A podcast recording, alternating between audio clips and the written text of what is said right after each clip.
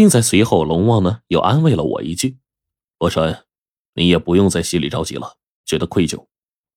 你们小组经历了这么多事件之后，尤其是你们原始三人组，从一开始的锁龙台到现在，一直坚持执行任务，对于这当中的事情最熟悉，经验也比往常的队员要丰富。你的安全回归价值是巨大的，也不用因为这个而心存内疚了。”龙王的这句话。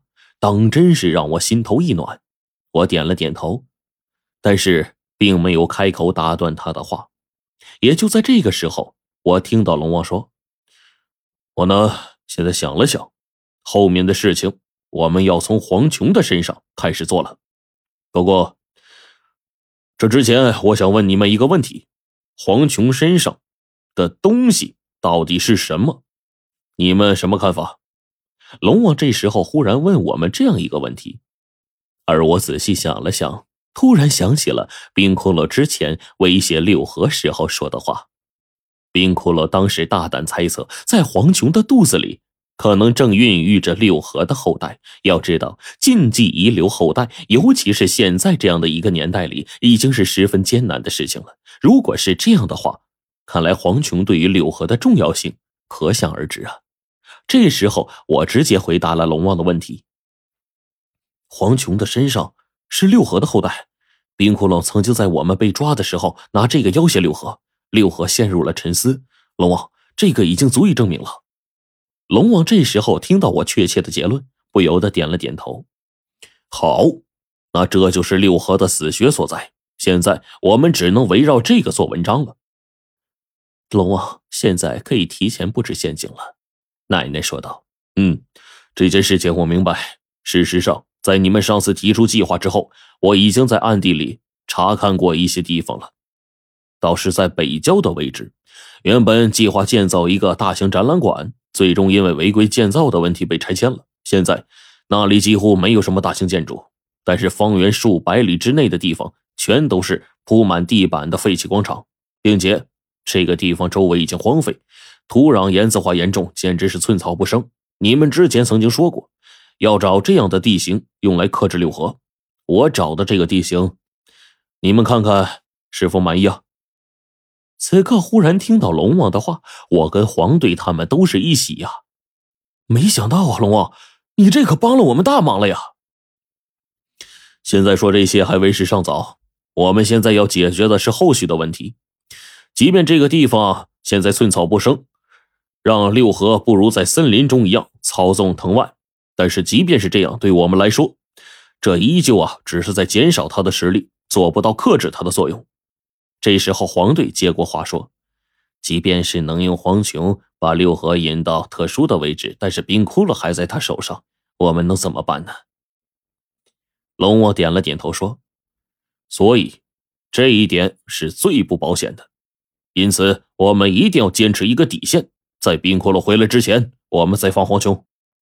龙王的话说完，岂料黄队这时候摇了摇头：“龙王，我们不能放了黄琼。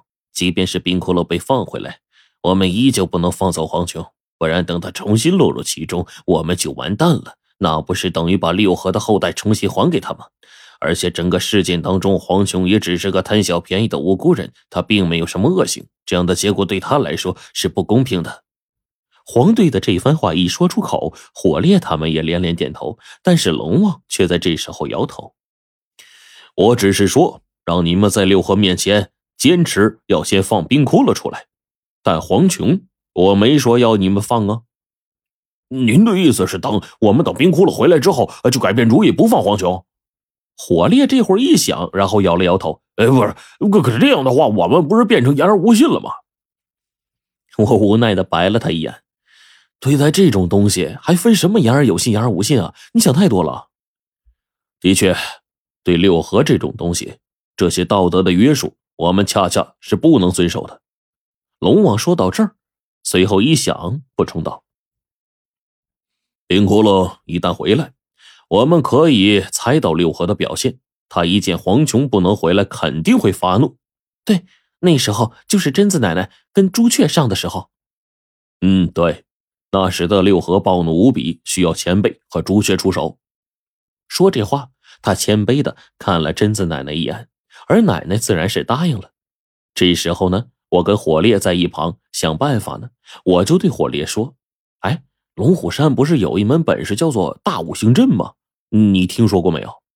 那是龙虎山的不传之秘呀，可以通过五行平衡的办法削弱或者增增加其中一行。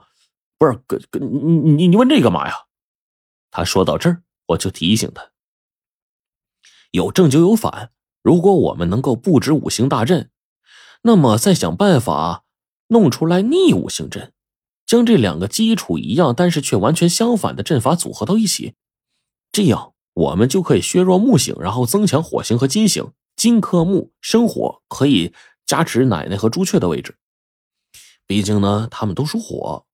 如果这个阵法能做出来的话，我话音一落，火烈这家伙直接就笑了。嘿嘿，我怎么没想到啊？哎，陈子，你这是借鉴了流墨盘山的阵法呀？咱们当初进去找解解解除诅咒的总纲，那里的风水外面是个正八卦，里面是个反八卦，两个结合效果威力无穷啊！你小聪明啊，居然想到了这一点。这会儿呢，看着我跟火烈在旁边呵呵乐，白程程啊，毕竟理解一些这样的事情。在我跟火烈的稍微解析之后，也就明白我跟火烈的意思了。但是龙王他们却不明白，奶奶似乎似懂非懂，但是看起来还要解释一番才行。我正准备跟龙王他们解释呢，但火烈却摆了摆手：“哎，不行啊，啊，不行不行！那个陈子，你想想看，大五行阵是龙虎山不传之秘，咱们怎么借人家的法子呀？咱不会呀！”我没说话呢，程程说话了。火烈，你傻呀？龙虎山的不传之秘，邓九爷会呀。